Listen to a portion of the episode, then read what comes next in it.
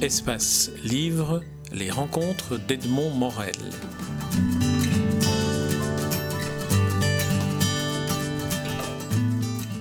John Simenon, je suis très heureux de vous rencontrer. Nous sommes à Senef, au terme d'un colloque auquel vous avez participé sur la traduction des romans de votre père. Alors, euh, dans, les petites confidences que vous avez faites lors de, cette, euh, lors de ce colloque, vous avez dit notamment que vous étiez un simenonien tardif, qu'il n'y a que 20 ans. Comment s'est passé ce passage-là? Alors, on dit toujours qu'il n'y a pas de hasard, donc si je vous dis c'est par hasard, ça ne va pas être totalement crédible. Mais je pense en fait, si vous voulez, que euh, oui, j'avais lu toute une série de romans de mon père lorsque j'étais adolescent, et lorsqu'il avait fini, il me donnait toujours une photocopie euh, de son tapuscrit, et donc je le lisais en général euh, dans la foulée. Mais je dois dire qu'à l'époque, j'avais beaucoup de difficultés à les lire, car j'étais extrêmement sensible à tous les minuscules aspects autobiographiques qui, euh, son œuvre. Et, d'ailleurs, il est le premier à dire qu'il n'a jamais rien inventé, que, que ce qu'il retranscrit, ce qu'il fait revivre, c'est euh, un ensemble de souvenirs qu'il malaxe, qu'il triture, qu'il change, qu'il euh, qu'il reconstruit. Mais in fine, lorsqu'on a vécu avec lui de manière proche, on se rend compte évidemment des sources, des différentes, des, toutes ces différentes sources qui truffent euh, qui trouve, son œuvre. Et ça, pour un adolescent, c'est extrêmement pénible parce qu'on a l'impression que, euh, tout toute notre intimité est révélée au monde entier. Le monde, évidemment, ne s'en aperçoit absolument pas. De toute façon, on n'en aurait pas grand-chose à, à, faire. Euh, mais bon, en attendant, ça m'était pénible. Et donc, lorsque j'ai quitté la maison pour aller étudier, j'ai cessé de lire, de ces romans. Et un beau jour, euh, je devais avoir 35, euh, ouais, 35 et 40 ans, je suis tombé sur un roman qui était sur une étagère, c'était La neige était sale. Et en lisant ce roman, c'est un peu comme une révélation, c'est, peut-être un grand mot, mais c'est un roman qui, quelque part, euh, traite de tous les sujets de toute l'éthique de vie, de tout ce que ça représente d'être un homme dans lequel, euh, dans lequel j'ai été baigné dans mon enfance.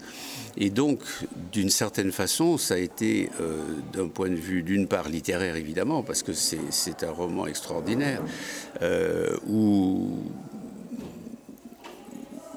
où mon père exprime d'une manière extrêmement forte le fait que personne n'est jamais, enfin que d'être humain n'est jamais d'être ce n'est jamais d'être euh, un ange ni un démon. On est tous, euh, selon les moments de notre vie, des, tonalités plus ou moins sombres de gris. Et, dans ce roman, c'est particulièrement vrai, puisque c'est quelqu'un que d'autres pourraient traiter, qualifier de salaud, euh, qui est, dont on montre l'humanité. Donc c'est d'une force exceptionnelle. Et euh, ça m'a euh, ça m'a fortement marqué. Et du coup, euh, j'ai commencé à lire les romans de mon père de manière presque addictive, je dirais. Et, et c'est là où j'ai tout, euh, tout ce qu'il a écrit qui a commencé à réverbérer en moi euh, de manière très forte. Voilà. Donc c'est ça que je voulais dire. Pour prolonger un peu ce que vous venez de dire sur euh, les personnages, un homme n'est jamais simple, il est complexe. Est-ce qu'on peut dire que Simenon à travers ses romans, a incarné dans le fond cette vision du roman comme étant un endroit où on ne juge pas, où on comprend et où on peut démontrer la complexité des êtres, des relations entre eux? Oui, bah, tout à fait. Là, je ne peux pas le dire aussi bien que vous. Vous l'avez, vous l'avez dit de manière extrêmement claire et je ne peux que paraphraser. Et vous savez bien que son, son, son comment, une de ses phrases préférées était comprendre et pas juger. Euh, il était aussi convaincu de l'irresponsabilité fondamentale et biologique de l'être humain. Euh, pas d'une manière nécessairement philosophique, mais il est parti d'un constat euh, biologique, en fait, qui est celui aujourd'hui de la plupart des, des, euh, des chercheurs en neurosciences, qui dit qu'on ne peut pas être biologiquement responsable. Et cela dit, il s'en est fait une philosophie personnelle. C'est essentiellement ce qu'expriment pratiquement tous ses romans d'une manière ou d'une autre. C'est aussi ce qu'exprime Maigret et les, les, Maigret. Cela dit, je m'empresse d'insister, c'est très important que vous ne verrez jamais un roman dans lequel un héros de Simenon échappe à sa responsabilité sociale. Donc il y a toujours cette tension entre les deux, euh, qui est, je dirais, à mon avis, un des ressorts euh, importants euh, des romans, qu'ils soient durs ou maigrets, de mon père. À certains moments, pendant le colloque et, pendant d'autres conférences auxquelles j'ai l'occasion d'assister dans le cadre de l'association des Amis de Georges Simenon, quand vous parlez de votre père, vous dites soit Simenon, soit mon père. Est-ce que c'est euh, en fonction de ce qu'on dit de, votre père que, cela vient? Est-ce que, enfin, c'est peut-être une. Mettons que même s'il n'y a pas une règle absolue, mais Simenon c'est surtout l'auteur et mon père c'est mon père. Donc euh, bon, alors que mis sont les deux, ça m'arrive d'utiliser l'un pour l'autre, mais d'une manière générale, il y a tout de même cette, cette façon duale d'appréhender ma relation avec lui, parce que j'ai une relation évidemment très très forte en tant que fils, euh, il n'y a, a aucun doute. Mais le travail que je fais aujourd'hui en tant que gestionnaire de son œuvre, c'est une relation de, je dirais, de travail. C'est Simenon, c'est un auteur dont je m'occupe. J'ai l'ambition de m'en occuper, j'espère mieux, parce que j'ai les avantages d'être son fils, mais euh, je considère ça comme un métier. C'est pour moi, je le fais de manière totalement professionnelle et en essayant uniquement d'utiliser ma connaissance du père pour défendre l'œuvre de Simenon. Alors, dans le cadre de la gestion de son œuvre, figure évidemment la gestion des traductions et tout ce travail de réédition qui a lieu actuellement. Alors, première, première question, ici à Senef, quel, a été votre, votre rôle de rencontrer ces traducteurs venant de, euh, de 13 pays différents euh, Qu'est-ce que vous leur avez apporté et qu'est-ce que vous avez retiré de ces, échanges? Alors, mon rôle au départ, c'était d'être un auditeur aussi libre que possible et d'interférer le moins possible avec leurs euh, réunions et, leurs rencontres. Euh, à l'usage, il est évident qu'il se posait des questions auxquelles j'ai pensé que je pouvais donner des éléments de réponse. Euh, par ailleurs, je me suis aperçu qu'un grand nombre des problèmes qu'il se posent pour la traduction sont des problèmes que je me pose aussi aujourd'hui en tant que coproducteur de la nouvelle série anglaise qui est en train de se faire euh, pour euh, transposer en fait Maigret à la télévision anglaise avec, avec des acteurs euh, et une langue anglaise. Donc même si la situation n'est pas tout à fait semblable, et, il y a des des problématiques très comparables. Alors, ce que j'en ai retiré, ben, comme je l'ai dit aujourd'hui ici, c'est vrai que c'est un enrichissement nouveau, une nouvelle dimension, une dimension différente de toutes celles euh, euh, auxquelles j'ai été sensible jusqu'à maintenant. Donc, je découvre, ce sont des yeux, euh, ce n'est pas seulement un œil de public, mais c'est un œil très spécial, l'œil du, ou je dirais l'oreille, parce que c'est plus l'oreille que l'œil chez un traducteur. Et donc, j'en suis sorti euh, très fortement enrichi. À mon tour, comme les traducteurs insistent sur l'importance de leur métier comme étant celui de, euh, de faire passer un, meaning qui a vraiment un sens, de faire, de, de, de faire passer le sens. Et lorsqu'ils se posent des questions, quel est le sens de cette phrase? Quel est le sens de, ce mot? Quel est le sens général du contexte et, du roman. Euh, il se pose beaucoup de questions, il faut énormément de recherches, euh, des recherches historiques par exemple. Euh, et je pense qu'en leur donnant un, élément supplémentaire qui est une meilleure connaissance de l'homme, j'espère avoir permis d'enrichir le sens qu'ils essayent de transposer dans leur langue.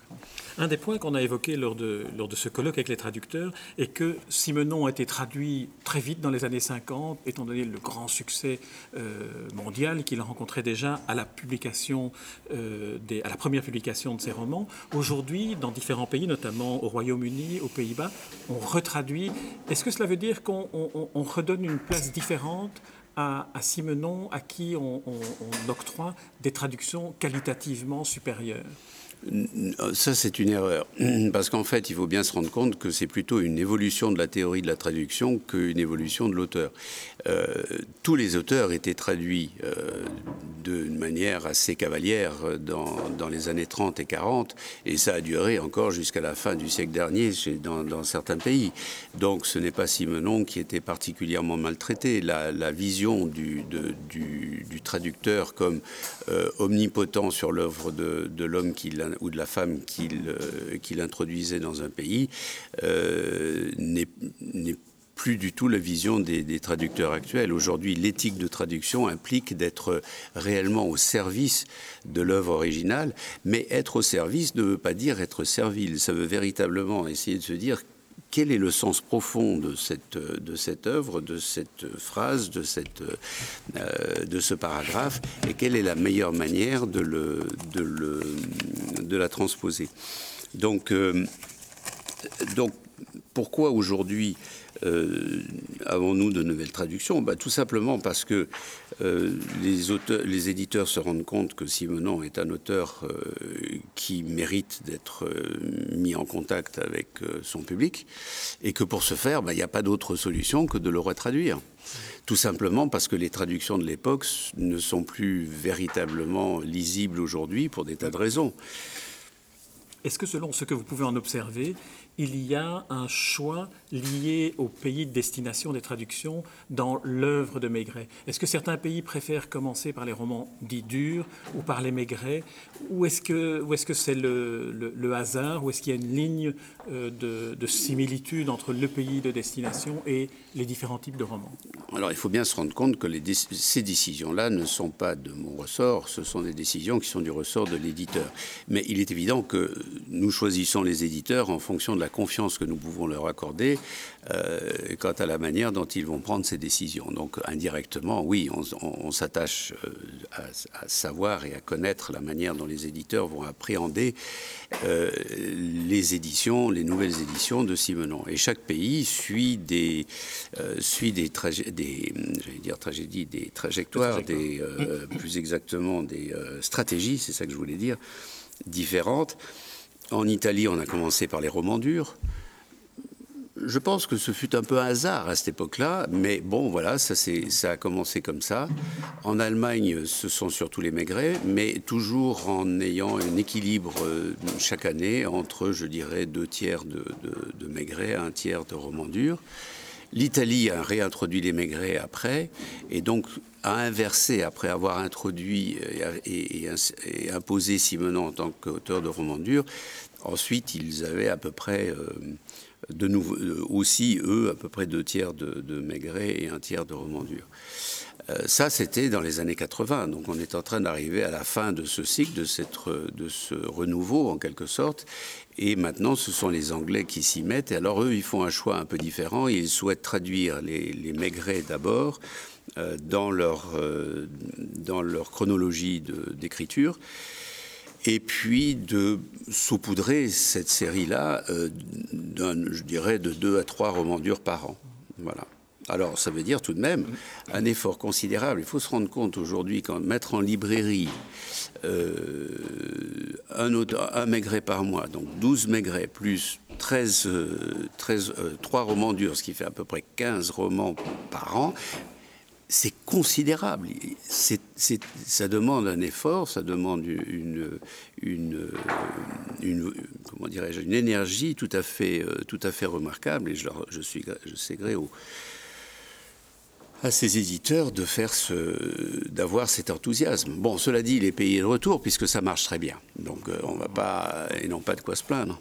Ma dernière question reviendra à l'intervention qui a débuté ce colloque, l'intervention de Jean-Baptiste Barognan. Il citait et il insistait sur le fait qu'il fallait s'intéresser aux romans méconnus euh, de Simenon. Il en citait cinq La prison, La main, Novembre, Dimanche et Long cours, que je recite ici pour ceux qui nous écoutent. Est-ce que vous, il y a un roman méconnu sur lequel vous aimeriez attirer l'attention de ceux qui nous écoutent bah oui, je, oui, mais je l'ai déjà fait. Enfin, bon, je vais. C'était un, petit peu mon objectif lorsque j'ai euh, lorsque j'ai fait une sélection de, romans pour Omnibus qui s'appelait Les Incontournables. C'était d'essayer de sortir, je dirais justement, de, de des livres qui, par exemple, avaient été publiés dans la Pléiade pour montrer qu'il y en a d'autres qui sont exceptionnels euh, et, qui en plus montrent une facette, c'est surtout ça qui m'intéressait à l'époque, montre une facette tout à fait différente de l'auteur. Alors j'en ai, suggéré deux dont je me souviens aujourd'hui plus particulièrement, c'est Les Innocents, qui est un très très beau roman d'amour,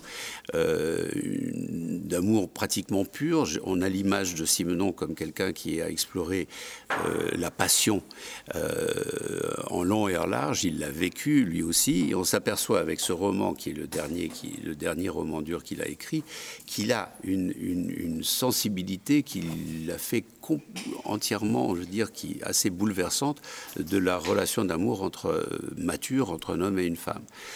Euh, il y en a un autre qui est de l'ordre de la tragédie, euh, que, qui s'appelle Le fond de la bouteille, qui est un roman assez méconnu, qui se passe aux États-Unis et qui est, et qui est je dirais, une euh, c'est un peu l'histoire de Cain et Abel, en quelque sorte. Euh, je ne le dis pas du tout avec la prétention euh, d'y ajouter un sens biblique, quoique un peu on peut s'y retrouver. Voilà, ça sont, les deux. Il y en a un qui a été très très fortement, qui, et je vous j'ai aussi dit lors de ce colloque, que les découvertes et les redécouvertes, ça va par vagues. Parce que, par exemple, aujourd'hui, il y a un roman dont presque personne ne parle, qui est La vérité sur Bébé Donge mais qui, dans les années 50, a été considéré comme un des tout meilleurs de mon père. Euh, aujourd'hui, il est en train d'être redécouvert comme un roman profondément féministe par, par un nouveau lectorat qui est plus jeune et qui est beaucoup plus féminin et qui découvre que ces espèces de strates poussiéreuses de jugements émis au cours des années que mon père, par exemple, était misogyne, euh, c'est de la foutaise. John Simenon, je vous remercie pour cet entretien. Je rappelle que nous sommes dans le cadre du 20e anniversaire du Collège de traduction littéraire de Senef, dont vous êtes en quelque sorte l'invité d'honneur. Alors, ce collège, qu'est-ce que vous diriez si, si on disait tout d'un coup, voilà, on va arrêter le collège parce que les fonds publics ne permettent plus de subsidier un collège comme celui-ci? Qu'est-ce que vous diriez à la ministre si elle nous écoute pour l'encourager à ne pas renoncer à cette réalisation-ci D'abord, je peux difficilement imaginer qu'on ait même l'idée de vouloir euh, supprimer les fonds alloués à ce collège. Je ne pense pas que ce sont des fonds très importants parce que quand je vois la manière dont il vit, ou plus exactement survit, euh, avec, avec ce qui semble être des moyens utilisés euh, d'une manière magistrale par, par les personnes qui l'animent, je pense que cet argent-là permet réellement de faire rayonner la culture belge d'une façon tout à fait unique. C'est un lieu de rencontre un lieu de rencontre entre des civilisations, entre des langues, entre des cultures. On a besoin plus que jamais de ce genre de lieu de rencontre. Il y a trop d'intolérance actuellement dans le monde. Alors mon Dieu, oui, je comprends très bien qu'il y ait des problèmes de budget, mais euh, compte tenu des montants, à mon avis, qui existent, je pense que ça ne devrait pas être la priorité d'un ministre aujourd'hui euh, de supprimer cette allocation. John Simenon, je vous remercie pour cet entretien et euh, nous nous retrouverons soit dans l'association des amis de Georges Simenon, à laquelle vous participez aussi très activement, soit dans les salles de cinéma, devant les écrans de télévision ou devant les traductions des œuvres de votre père, Georges Simenon. Eh ben, je m'en réjouis.